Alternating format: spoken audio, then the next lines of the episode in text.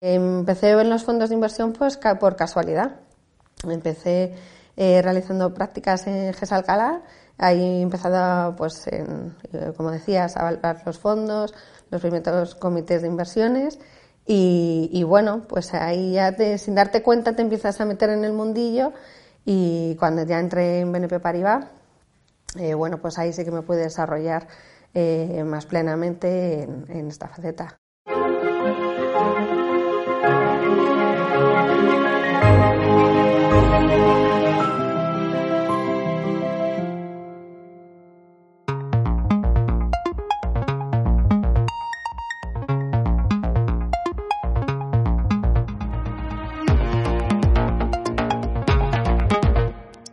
Palanca ni, ni freno.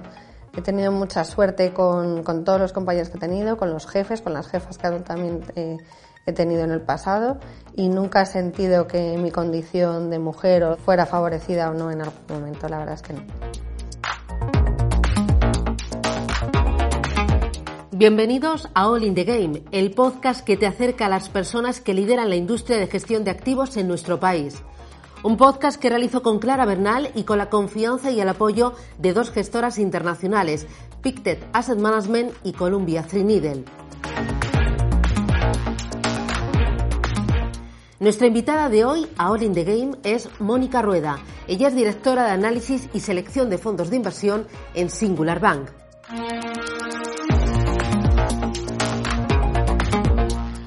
Mónica es licenciada en Administración y Dirección de Empresas por la Universidad San Pablo CEU. Se incorpora al equipo de Singular Bank en 2019. Antes pasa por Novobanco, BNP Paribas e incluso da algún paso por la consultoría con una de las Big Four. Reconoce que nunca le enganchó. Ya las prácticas de la carrera tuvo la oportunidad de mantener una relación estrecha con el cliente, aprendiendo a detectar sus necesidades y a ayudarle. Después pudo conocer las tripas de los fondos desde dentro, valorándolos, contratando subyacentes y escuchando sus primeros comités de inversiones. Ahí empezó a entrarle el gusanillo por querer aprender más sobre la industria de gestión de activos y la industria de inversión. Le gusta disfrutar mucho del tiempo en familia, le apasiona la nieve, le engancharon sus compañeros de BNP, también el mar, tiene el título de patrón de embarcaciones de recreo. Le gusta la bici, también correr y buena parte del tiempo se lo dedica a sus perros. Es muy aficionada también a viajar. Asia le tira, Camboya, Vietnam, Tailandia y le queda pendiente, porque el COVID lo truncó, Costa Rica y también Japón. Mónica, ¿qué tal? ¿Cómo vas? Muy bien, muchas gracias. Y además estás embarazadísima. Embarazadísima de 31 semanas. ¿Niño o niña? Niño, el primero, y bueno, pues a ver qué nueva aventura nos espera.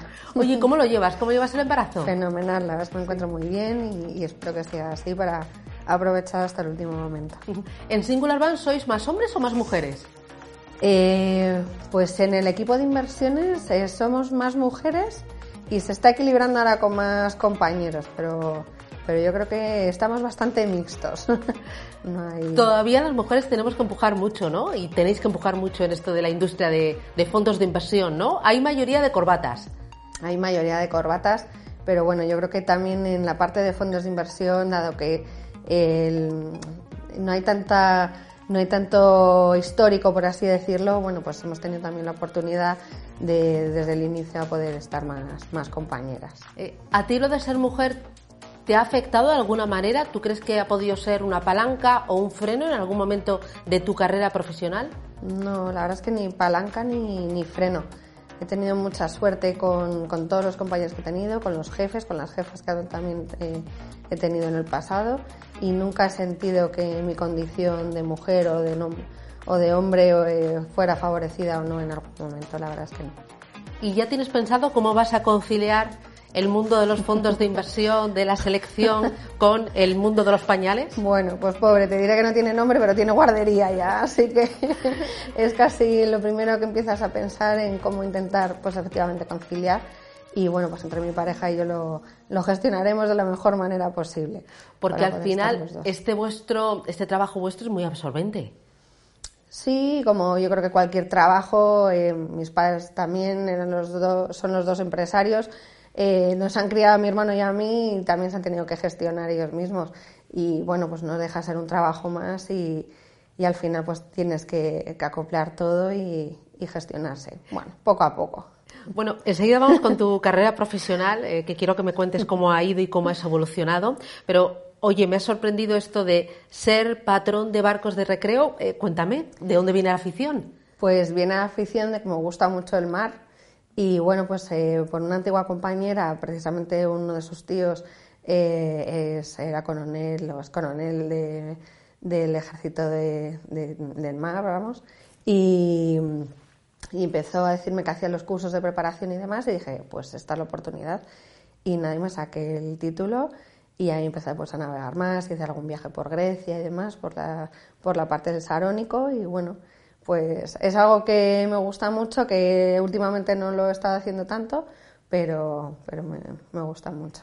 ¿Te gusta mucho viajar y te gusta mucho Asia? Sí, sí, sí, la verdad es que viajar yo creo que es casi pues uno de, las pasiones por las que trabajas y luego lo puedes emplear en algo en algo más divertido y bueno pues que lo puedes disfrutar y sí así la verdad es que me llama muchísimo la atención la cultura la gente la comida y efectivamente como decías bueno pues he tenido la ocasión de poder estar en, en alguno que otros países y bueno me quedaba Japón que se truncó efectivamente por la parte del covid y bueno pues ya no sé cómo se gestionará la parte de viajes pero ahí, ahí se quedan en stand-by para, para poder realizarlos. Eh, oye, cuéntanos, eh, eh, ¿tú te querías dedicar a esto de las finanzas cuando eras pequeña? ¿Qué querías ser de mayor? Pues no sé si es el tema de las finanzas. Sí que es verdad que la parte más empresarial, como decían, pues mis padres, los dos son empresarios, entonces, bueno, pues siempre he vivido en casa todo, bueno, pues el, el ajetreo, la dedicación y el esfuerzo que se tiene que realizar. Y, bueno, pues la parte financiera la tocaba más por mi madre en la parte fiscal. Entonces, pues ya me, metí un poco en ese mundillo y de escucharles y demás, pues, pues me gustaba. Casi más bien sabía un poco en la carrera lo que no quería enfocarme, que aunque me gustaba mucha parte de auditoría y marketing, pues ni tengo tanta capacidad creativa como para dedicarme a ella y la auditoría, pues era más una, una, parte que me gustaba, pero no como para dedicarme en continuo. Por eso yo creo que cuando estuve en Deloitte, pues no, no, no, encajé tanto en ese, en ese modelo. Y empecé en los fondos de inversión pues por casualidad. Empecé eh, realizando prácticas en GES Alcalá. Ahí he empezado, pues, en, eh, como decías, a evaluar los fondos, los primeros comités de inversiones y, bueno, pues ahí ya sin darte cuenta te empiezas a meter en el mundillo y cuando ya entré en BNP Paribas, eh, bueno, pues ahí sí que me pude desarrollar más plenamente en, esta faceta. Cuéntanos ¿cómo, cómo, eran esas prácticas en GES Alcalá, qué es lo que hacías.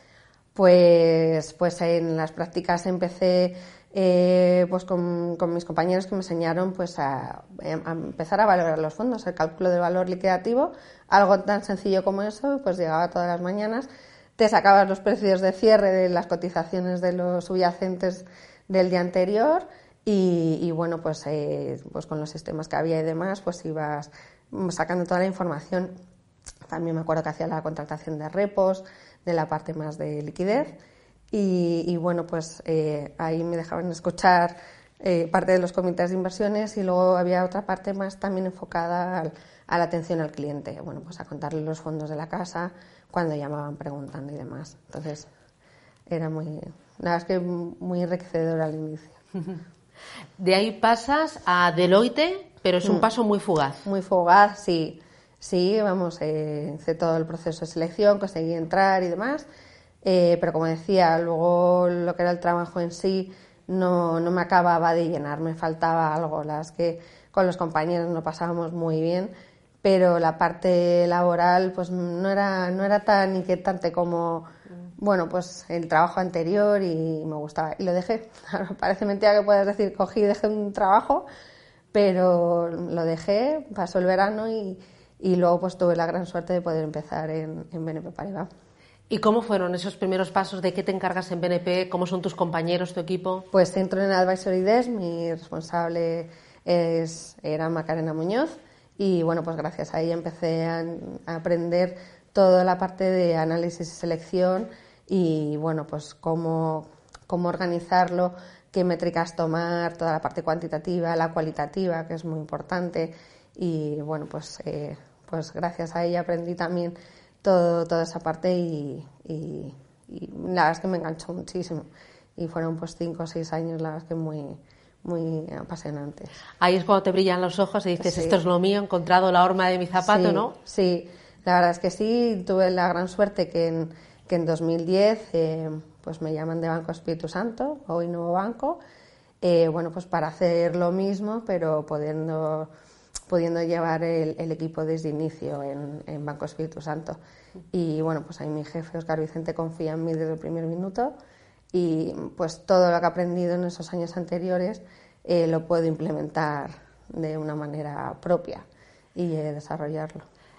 ¿Era muy diferente el trabajo y el equipo y la filosofía en Novo Banco, Banco Espíritu Santo y BNP Paribas? ¿Eran dos entidades muy diferentes? Son diferentes porque eh, eran diferentes. Para mí fue un cambio un poco radical en ese sentido, porque aunque la base y el análisis es el mismo, sí que es verdad que bueno, pues que en BNP eh, tenías la ayuda y el soporte del equipo de París y en, y en Banco Espíritu Santo no, eh, no, no, había nada creado, se empezaban a distribuir fondos de inversión y, era empezar todo y construirlo desde cero, una, una focus list, pues igual para, para la parte de asesoramiento, eh, bueno, pues que diera respaldo a, a, los banqueros a la hora de responder a las necesidades de los clientes.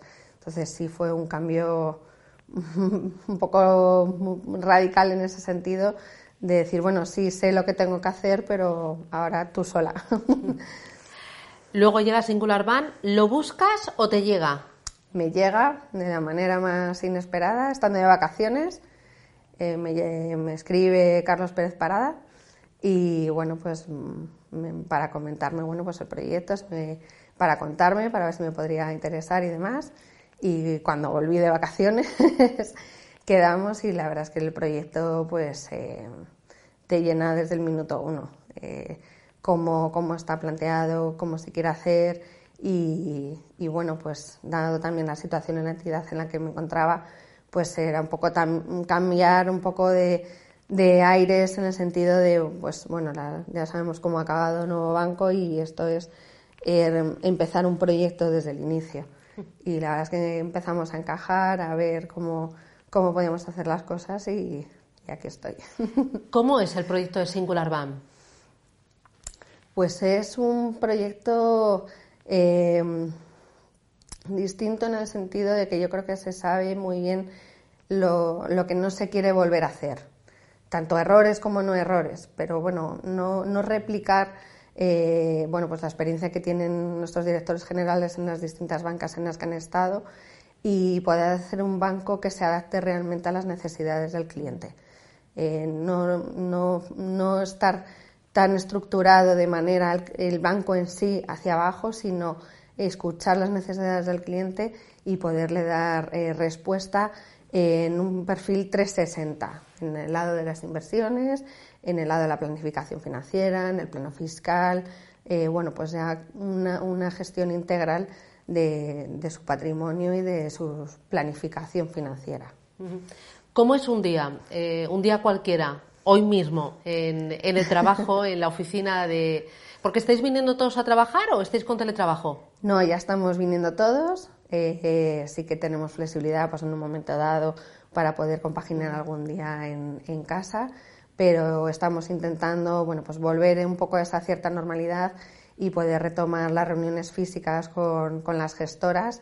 Y bueno pues y el contacto con los gestores también que, que está muy bien los teams. La verdad es que si de algo nos ha servido es para saber que somos capaces de poder adaptarnos y mantener reuniones eh, da igual en qué parte del mundo que, que los gestores han estado disponibles pero al final el contacto yo creo que es indispensable.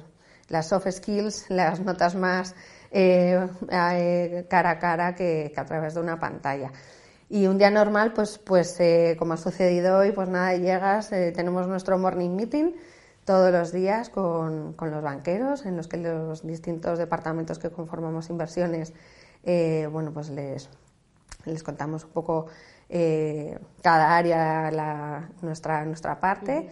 Y luego, pues en, el caso de análisis y selección, pues tenemos principalmente reuniones con las gestoras de repaso, eh, preparación de los comités de análisis de repaso de categorías y luego estamos muy de cerca con el equipo de gestión de carteras pues para ver tanto la evolución de los fondos como necesidades de inversión que puedan surgir y tengamos que, cubrirlas.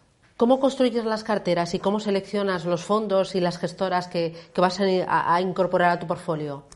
Pues a ver, nosotros eh, seleccionamos, realizamos una focus list tanto para la parte de asesoramiento eh, como para la parte de gestión eh, discrecional de carteras y para los fondos de fondos que tenemos en, Singular Bank. Entonces, eh, digamos que nosotros tenemos como varias, varias fuentes de inspiración en ese sentido. En nuestra propia revisión de las categorías eh, de, los fondos que tenemos, que es nuestro día a día, ver su evolución, cómo, van en función de su categoría. Luego, eh, derivado de nuestro comité de inversiones, saber qué necesidades tenemos que cubrir para poder eh, todas, las, eh, todas las ideas de inversión eh, cubrirlas y, luego, como decía, pues muy estrechamente con el equipo de gestión de carteras, pues ver si, si de esas ideas derivadas no tenemos algo y necesitamos buscarlo. Entonces, la verdad es que es una manera también diferente de seleccionar porque muchas veces pues podemos buscar fondos eh, bueno, pues que no es que no sean primeros en sus categorías o, vamos, digamos que la parte tradicional, que sean primer cuartil, segundo cuartil, sino que a veces nos da la opción em, de buscar eh, fondos que nos cubran exactamente nuestras necesidades y hacerlo de una manera más cualitativa. Pues, por ejemplo, por los sectores en los que estén invertidos o por las zonas geográficas. Entonces, la verdad es que es mm, una manera también diferente de, poder buscar ideas. Desde que olfateas una idea hasta que la incorporas a cartera,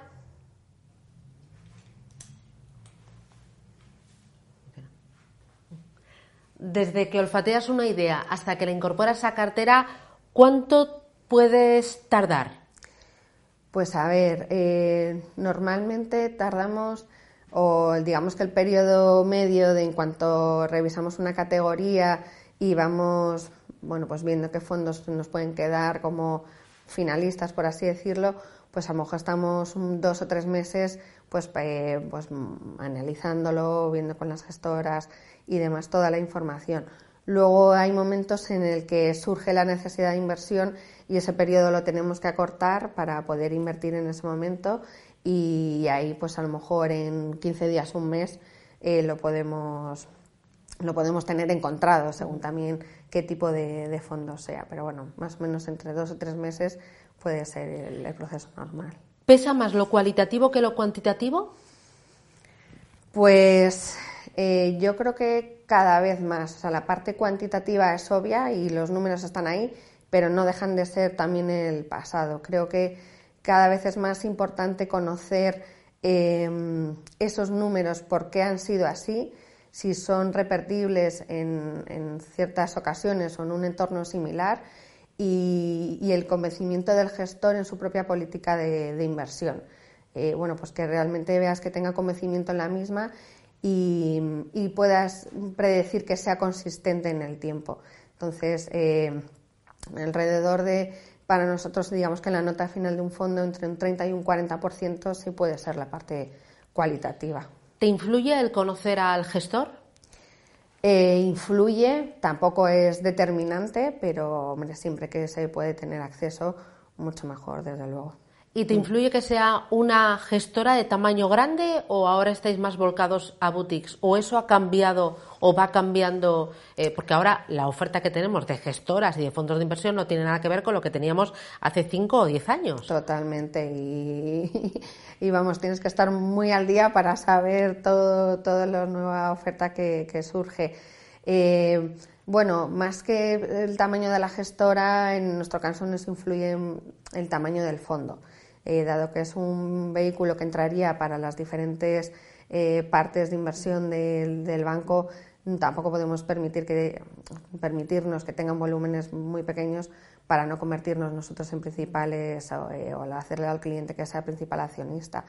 Pero bueno, la verdad es que estamos abiertos a escuchar todo, las ideas, como decía, muchas veces nos surge una idea de inversión por, por el propio comité y a lo mejor algo que pensamos que no íbamos a utilizar en un corto o medio plazo, pues puede surgir, con lo cual siempre escuchamos, eh, es fundamental para nosotros saber qué hay en el mercado, qué gestoras hay, qué fondos hay y luego es que el cliente está cada vez muy informado. Entonces, eh, bueno, pues no podemos permitirnos algo, no conocer algo que, bueno, pues que nuestro cliente potencial sí pueda, sí pueda conocer.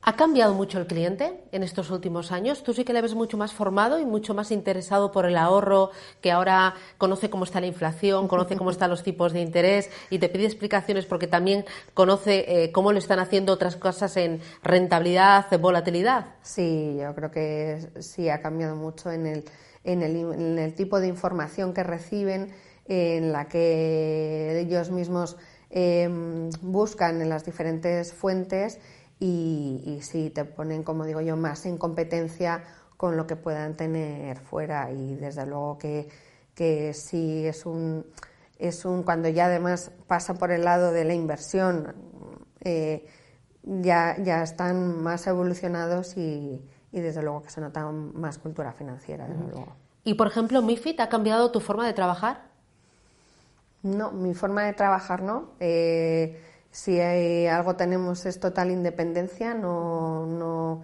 eh, Singular Bank nace de Cellbank, con lo cual eh, al entrar aquí ya tenía un universo y un catálogo de fondos brutal para empezar a trabajar. las que no, pues se solicita su, su alta para que podamos invertir en ellos y MIFID no porque nosotros ni miramos comisiones ni miramos nada, solamente queremos consistencia y bueno, pues rentabilidad potencial eh, para, para los productos que seleccionamos. Supongo que ahora el entorno es muy complicado, ¿no? Porque estamos en un entorno con inflación galopante, tipos de interés subiendo, pero aún así los tipos reales están en negativo e incluso el gap es mucho más importante que cuando los tipos estaban en negativo. Eso es. Eh, ¿Cómo lo haces? ¿Cómo te lo planteas? Bueno, pues la verdad es que ahí el, planteamiento que tenemos ahora mismo en la casa, eh, bueno, pues seguimos pensando que la renta variable frente a la renta fija, pues es el activo con más potencial de, de revalorización que, eh, por eso mismo que contaba, simplemente bueno, pues para intentar batir los niveles de inflación que tenemos. Pero sí es cierto que no puedes eh, en una cartera equilibrada y diversificada obviar la renta fija. Entonces, bueno, pues eh, ahí sí que somos más cautos en duración, pero no, no, dejamos de estar invertidos pues tanto en, en gobierno, en crédito y bueno, ya desde hace mucho tiempo estamos invertidos en inflación a corto plazo o deuda emergente también, o high yield americano, pero sí que es verdad con duraciones muy, muy bajas. Y luego en la parte de renta variable, bueno, pues nosotros tenemos un claro sesgo marcado a megatendencias. Al final creemos que son crecimientos seculares, no, no exentas de ser afectadas por, por el ciclo económico, obviamente, pero que nos dan una estabilidad y un enfoque y no perder el enfoque a largo plazo que es lo que importa de las inversiones para, poder construir las carteras. De esas megatendencias que ahora están inundando el mercado y que parece que son más fáciles de digerir por el cliente final, ¿dónde ves tú más potencial o qué es lo que incorporas con más facilidad a las carteras? ¿Con qué te brillan los ojos? Bueno, la verdad es que es. Em, hay, hay, varias patas muy, muy distintas dentro de las megatendencias. Nosotros tenemos identificadas varias eh, pues toda la parte de cambio demográfico, de geopolítica, eh, cambios en el consumo, em, todo el tema de cambio climático y, todas ellas las vamos adaptando en función también un poco pues de la coyuntura, del, momento económico, pero como decía, no queremos perdernos en el foco del largo plazo y esto es lo que nos ayuda a tener un pilar fundamental. Sí que es verdad que pues ahora estamos primando eh, unas más que otras, pero eh, sin duda toda la parte de disrupción tecnológica o incluso cambios en el consumo, eh, bueno, pues tienen todo sentido y lo hemos ido viviendo y ya se han acelerado muchas de aquellas tendencias que veíamos antes del COVID ahora se han potenciado aún más y, seguirán sin duda. ¿Qué opinas de ¿Qué opinas de los líquidos en este entorno de alta inflación, de un cliente cada vez más cualificado y con esa visión de largo plazo de la que me estás hablando? ¿Estáis incorporando de forma estructural y líquidos a las carteras también? Pues estamos eh, cada vez eh, incorporando más ideas en ese sentido. Eh, vamos, creo que la, inversión alternativa, pero la inversión alternativa entendida como lo que es, y lo has hecho muy bien, una inversión ilíquida, porque tienes luego las versión usage, pero al final bueno, pues se te distorsiona un poco de lo que es el, bueno, pues el inicio de una inversión alternativa como tal. Estamos incorporando ideas en ese sentido, sobre todo por la parte de infraestructuras, que creemos que tiene eh, ya desde el año pasado teníamos eh, alguna idea de inversión y creemos ahora que tiene todavía aún más el sentido. Eh, toda la parte de, global buyouts, eh, tanto en primario como secundario, como con inversiones. Bueno, pues creemos que son ideas que en este entorno eh, bueno, pues nos pueden ayudar bastante a diversificar la parte más tradicional de las carteras. ¿Y esa parte más tradicional se diversificará en el corto medio plazo con activos digitales, con NFTs, con metaverso, hmm. con criptomonedas? pues a ver, eh, desde luego nosotros en la parte de megatendencias, en la, la tendencia de disrupción tecnológica, no tanto en la criptomoneda, porque ahí pensamos que todavía todo el tema regulatorio, eh, bueno, pues queda mucho por hacer, pero tiene todo el sentido en ir invirtiendo en todas las compañías que eh, están, que tienen que ver con la cadena de bloques para generar toda, todas esas criptomonedas, es decir, en el blockchain. Entonces, eh, en esa parte sí que estamos eh, invertidos. Y, bueno, pues eh, desde luego que a futuro, bueno, a futuro que sí al presente, pero sí habrá más oportunidades de cómo llegar a invertir en esa, en esa parte. ¿Pero los clientes ya os empiezan a pedir y a preguntar por criptomonedas o si en un futuro habrá que incorporar algún fondo de, de este tipo Fondos de activos? por ahora no, hay como tal, no, no, existen porque eh, es lo que digo, o sea, están más enfocados a la tecnología, las compañías que ofrecen esa tecnología. Entonces supongo que poco a poco pues se irá eh, haciéndose de alguna manera que puedan llegar a ser invertibles las monedas, eh, aparte de comprarlas de manera individual. Pero bueno, tampoco tampoco yo estamos viendo una petición exacerbada porque yo creo que también no se entiende muy bien todo, todo lo que conlleva o se está viendo también la gran volatilidad que tiene y que bueno pues que no es un, un activo pues para todos los perfiles de, de, riesgos desde luego. A lo largo de, tu trayectoria profesional, eh, un momento que recuerdes eh, que lo hayas pasado mal en, en los mercados. Mal. Pues sin duda la crisis de los aves en 2007-2008 que finaliza con la caída de Lehman Brothers, desde luego pues eh, fue un, verano de lo más inquietante. Bueno, pues cuando veías que varios fondos con subyacentes, ¿sabes?, empezaron a, no dar valor liquidativo, suspenden, bueno, pues cae el activo y bueno, pues te pasas el verano hablando con los clientes y explicándoles qué, ha sucedido. Un buen momento, no sé si de exuberancia racional, que diría Greenspan. Bueno, sí, no sé si hay buenos momentos o... Eh, eh, pues no lo sé. un buen momento. Eh, eso los recordamos menos, ¿no? Sí, yo creo que sí. La verdad es que te marca más la parte negativa o periodos de crisis, porque luego, pues claro, recuerdas más un, un octubre de 2018, eh, bueno, pues o veranos inquietantes con la divisa china, eh, son muy divertidos los veranos, pero positivos. También hay, pero sí que es verdad que te marcan los, negativos. Oye, lo de los veranos es verdad, ¿eh? porque muchas veces decimos, no, sin verano nunca pasa nada, sin verano todo el mundo se va de vacaciones, y ahí prepárate porque... Los veranos han sido siempre muy, muy emocionantes. Oye, tu equipo, ¿qué le pides? ¿Qué le pido? Pues al equipo le pido que, bueno, pues que tenga compromiso con, con lo que hace, que le guste el, el, trabajo, bueno, pues eh, la dedicación que, hay que tener que tenga criterio, porque sin criterio no podemos hacer la, opinión de equipo. Eh, estamos para opinar, para pensar, para hacer. Eh, da igual equivocarse o no. El caso es que tengas la libertad de poder decir lo que piensas y, eso es lo que hace que el equipo luego, pues como decía, forme su, su opinión y, y luego pues que se diviertan, que nos lo pasemos bien, que disfrutemos el trabajo. Pasamos muchas horas juntos como para no disfrutar de lo que hacemos. Eres de las que arrastra equipo y de las que te has traído eh, a buenos compañeros de otras entidades contigo. Sí, sí, sí.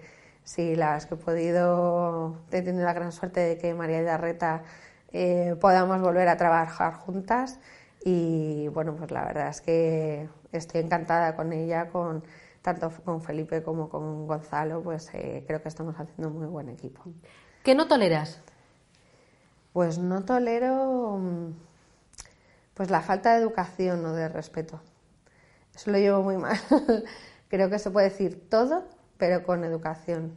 Y sí, yo creo que eso es lo que eh, a, los jóvenes que se quieren dedicar a, la industria de, gestión de activos o, llegar a un puesto como, tú, eh, seleccionando fondos de inversión, construyendo carteras, estando pendiente de los mercados, de la actualidad de la guerra, conociendo las gestoras, eh, conociendo las estrategias concretas, sabiendo también del cliente, ¿qué le aconsejarías? ¿Qué deben estudiar?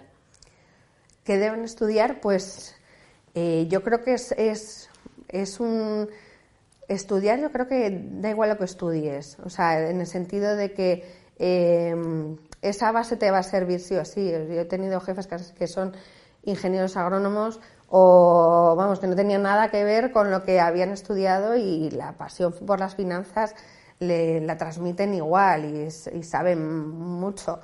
Em, entonces, el estudiar eh, al final yo creo que sales de la carrera y dices, bueno, ¿y cómo aplico todo lo que he aprendido? Luego llegas a un puesto de trabajo y no sabes muy bien. Entonces yo creo que lo que tienes que, que, mm, o que mm, cuando empiezas en tu carrera laboral es ver que realmente te guste lo que estás haciendo, que te llene y por lo menos en nuestra parte es un trabajo que te permite conocer a gente muy interesante con unos em, perfiles muy dispares de las cuales te, aprendes todos los días, de, pues prácticamente con todas las personas con las que hablas, y muy dinámico. Hay que eh, tener una mente muy abierta, muy dinámica y, y, dejarte, eh, bueno, pues eh, intentar absorber la mayor información que puedas, que yo creo que es uno de los de los grandes trabajos que tenemos que hacer nosotros, la gestión de la información que recibes. Pero ¿no crees que sea necesaria una formación específica en empresariales, en ADE o en matemáticas? Sí, hombre, la parte más, eh, más mm, para la parte más cuantitativa, desde luego, y, siempre será más fácil luego poder aplicar ciertos conocimientos. Luego ya si te especializas, pues eh, hombre, pues ciertas certificaciones vienen muy bien, por ejemplo, por la parte de alternativos, algo ya más específico, pero eso ya te va, te vas tú un poco especializando hacia donde tú quieras, pero bueno, una carrera no creo que sea tan determinante para poder realizar un trabajo u otro. Bueno, por la parte de alternativos o la parte de ESG, ¿no? Porque ahora las carteras, si no llevan el sello ESG, parece que están desnudas, ¿no? Parece que están desnudas, pero para eso hace falta que también la taxonomía y la legislación nos diga que es verde y que no. Entonces, bueno, pues eh, ahí estamos un poco expectantes y a la espera de que, de que todo eso ya vaya cogiendo forma, de que las gestoras, por, por la parte que a ellos les toca, nos digan a nosotros qué es ESG y qué no y bueno, ver cómo se normaliza el tema también de los artículos y demás. ¿Crees que pensando en los más jóvenes es una forma de engancharles, de verles eh, o de hacerles ver que eh, economía no es solo dinero, no es solo rentabilidad, no es solo control de riesgo, flujos de caja, sino que es mucho más, que al final la economía repercute en la sociedad, en el medio ambiente y en el planeta? Sí, desde luego que esta, esta parte nos hace darnos cuenta de que las inversiones al final tienen que tener un impacto, un impacto social, aparte del económico, como, como bien decías. Eh, yo creo que empezamos a ver las empresas o las inversiones como un fin, como un fin a la sociedad y que, bueno, pues que no sea únicamente la parte material en la que nos fijamos. Y desde luego que yo creo que la, la parte más joven de la sociedad, que está mucho más concienciada con, bueno, pues con que tenemos que cuidar el planeta que tenemos, desde luego que es una manera más, más humana de ver las inversiones. ¿Crees que los jóvenes de hoy lo tienen más difícil que, que lo tenías tú cuando empezaste con las prácticas? Pues puede ser, porque yo, como decía, digo, madre mía, digo, me permití el lujo de dejar un trabajo en un verano que dije, bueno, no es lo mío, ya veré qué hago con mi vida. Eh, creo que sí, que todo el tema de, la pandemia creo que a lo mejor les ha podido influir en no poder realizar sus primeras prácticas o sus primeros trabajos eh, de una manera em, pues física. Nosotros sí que hemos intentado con las personas que se han ido incorporando con nosotros el, que pudieran estar desde el minuto uno con, nosotros, eh, porque es la manera de aprender. Y, eso sí hemos cuidado que, por lo menos todos los becarios que, que estaban con nosotros pudieran trabajar desde el minuto uno en la oficina y, poder ir absorbiendo de todos los equipos la información, porque es muy relevante, desde luego. ¿Tú crees que el primer trabajo importa mucho o las primeras prácticas que eso marca? ¿Hay que elegir bien? Eh, pues no sé si llegas tú a elegirlas, pero sí te, sí te sirven para irte dando cuenta de, de qué te gusta o no. Yo si a lo mejor no hubiese estado antes en los dos sitios anteriores eh, cuando entré en la Big Four, pues, pues, pues, pues, pues sí puede ser que dijeras, bueno, pues me gusta, es otro estilo y hubieses continuado por ahí. Entonces, de alguna manera yo creo que sí te marca, sí te marca como cómo te puedes ir desarrollando o ver que no te gusta también. O sea, no, no tiene por qué ser que te dirijas ahí y decir, bueno, pues no, no, no me gusta esta parte o me quiero enfocar en, la, en esta otra. Las tres últimas preguntas con Pictet Asset Management y Columbia Needle. Una persona que te haya marcado a lo largo de toda tu trayectoria profesional o a ti como persona. Como persona, mis padres, sin duda. Yo creo que, eh, pues, eh, todo lo que emanan de ellos, la cultura del esfuerzo, los valores, los principios, pues eh, a lo mejor no los puedes no los hubiese sabido desarrollar luego en mi vida eh, laboral, desde luego. ¿Y profesionalmente, alguien que te haya marcado? Profesionalmente, yo creo que ninguna en concreto y todas en su parte. Yo creo que eh, todas las personas que han ido pasando eh, por mi parte laboral es que te han dejado huella, tanto en la manera de hacer como de aprender. Mm, todos han tenido eh, culpa positiva en, todo lo que me, ha arrastrado hasta el día de hoy. La verdad es que no podría decir ninguno en concreto porque todos te aportan de manera positiva, la verdad es que sí. Te voy a copiar lo de culpa positiva, me gusta mucho la expresión. Para lo bueno y lo malo. un lema que te acompañe, no sé si cuando llegas a, a, una reunión o cuando llega un nuevo becario o con el equipo, algo que repitas mucho algo que repita mucho, pues se lo tenían que decir ellos, pero no lo, mm, yo creo que más, más que repetir algo, yo creo que es la actitud eh, de entusiasmo y, de, como decía antes, de, de, aprender y, de, y de que aprovechen toda la fuente de información que tenemos para, para formarnos nuestro criterio propio. Entonces, bueno, pues que sean como esponjas. Em, ¿Qué te caracteriza a ti trabajando? ¿Cuál crees que es tu mayor cualidad y también tu mayor defecto trabajando? Pues defecto, bueno, pues porque puede ser muy calzota en algún momento dado.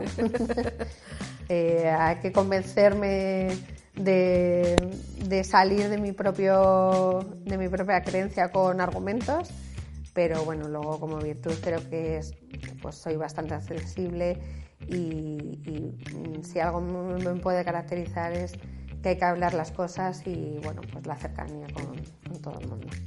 ¿El estar embarazada te, te está cambiando? Me estoy dando cuenta que me estoy despistando mucho últimamente. Pero bueno, me decía en el curso preparto que es que mi parte primitiva me está preparando para el futuro. Pero sí, sí, me siento que a veces me disperso más de lo que yo soy.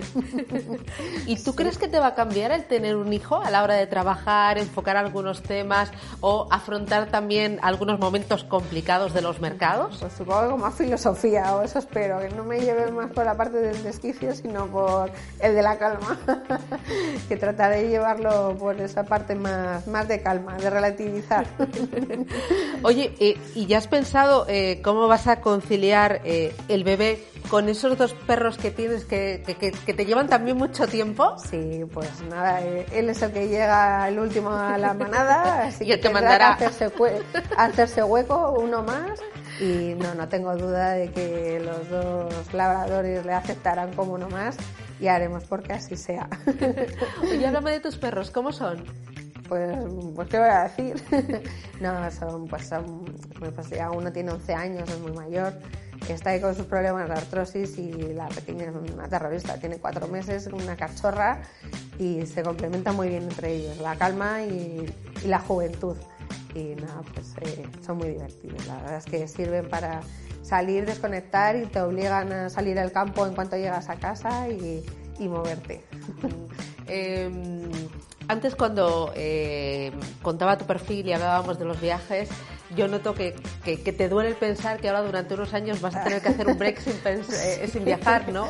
Sí, o al menos me imagino que habrá que cambiar eh, las zonas o, bueno, el, también el largo plazo, la duración de los mismos. Bueno, sobre la marcha, esto es adaptarse a las circunstancias y habrá que buscar eh, destinos más cercanos, por Europa o... Bueno, a corto plazo me parece que el parque con el carrito, ¿no? Ah, por ejemplo, o al menos a Cádiz al mar y allá donde haya mar. Oye, para terminar, una música, una canción que, que te acompañe, que te relaje.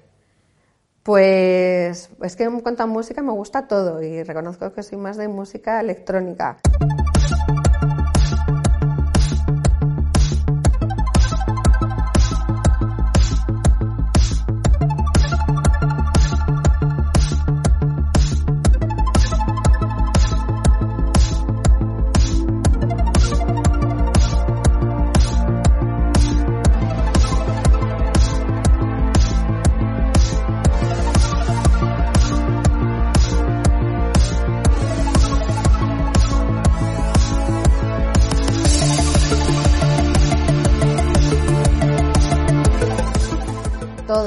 Todo, eh, pero la música ha sido siempre mi, mi vía de escape.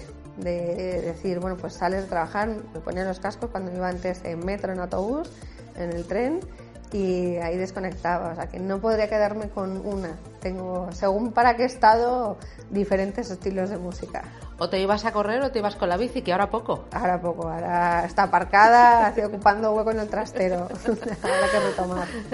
Pues Mónica, muchísimas gracias eh, por recibirnos en tu casa. Ah, eh, muchísimas eh, gracias también por, por, por abrirnos las puertas de tu trayectoria personal y profesional. Que te vaya muy bien, que encontréis pronto nombre para, para, para el bote. Para ese chico y, y nada, que te vaya muy bien, que tengas mucha suerte y que lo disfrutes sobre todo, que disfrutes de, ese bebé y que sigas disfrutando de tu trabajo. Gracias. Así que enhorabuena y hasta pronto. Gracias. Gracias.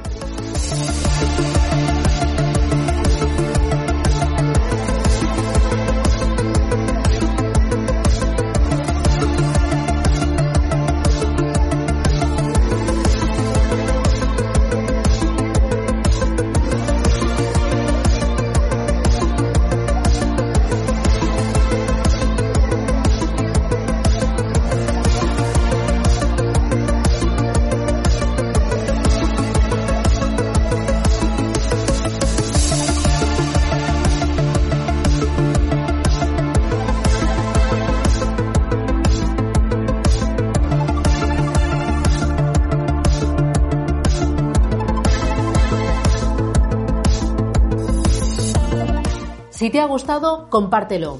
All in the Game es una serie de podcasts que realizo con Clara Bernal gracias al apoyo de dos gestoras de fondos de inversión, Pictet Asset Management y Columbia Threadneedle.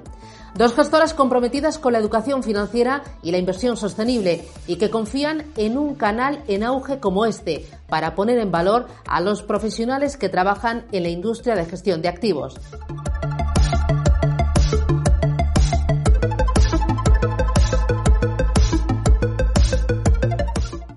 Asset Management y Columbia Threadneedle estamos orgullosas de que confiéis en All in the Game.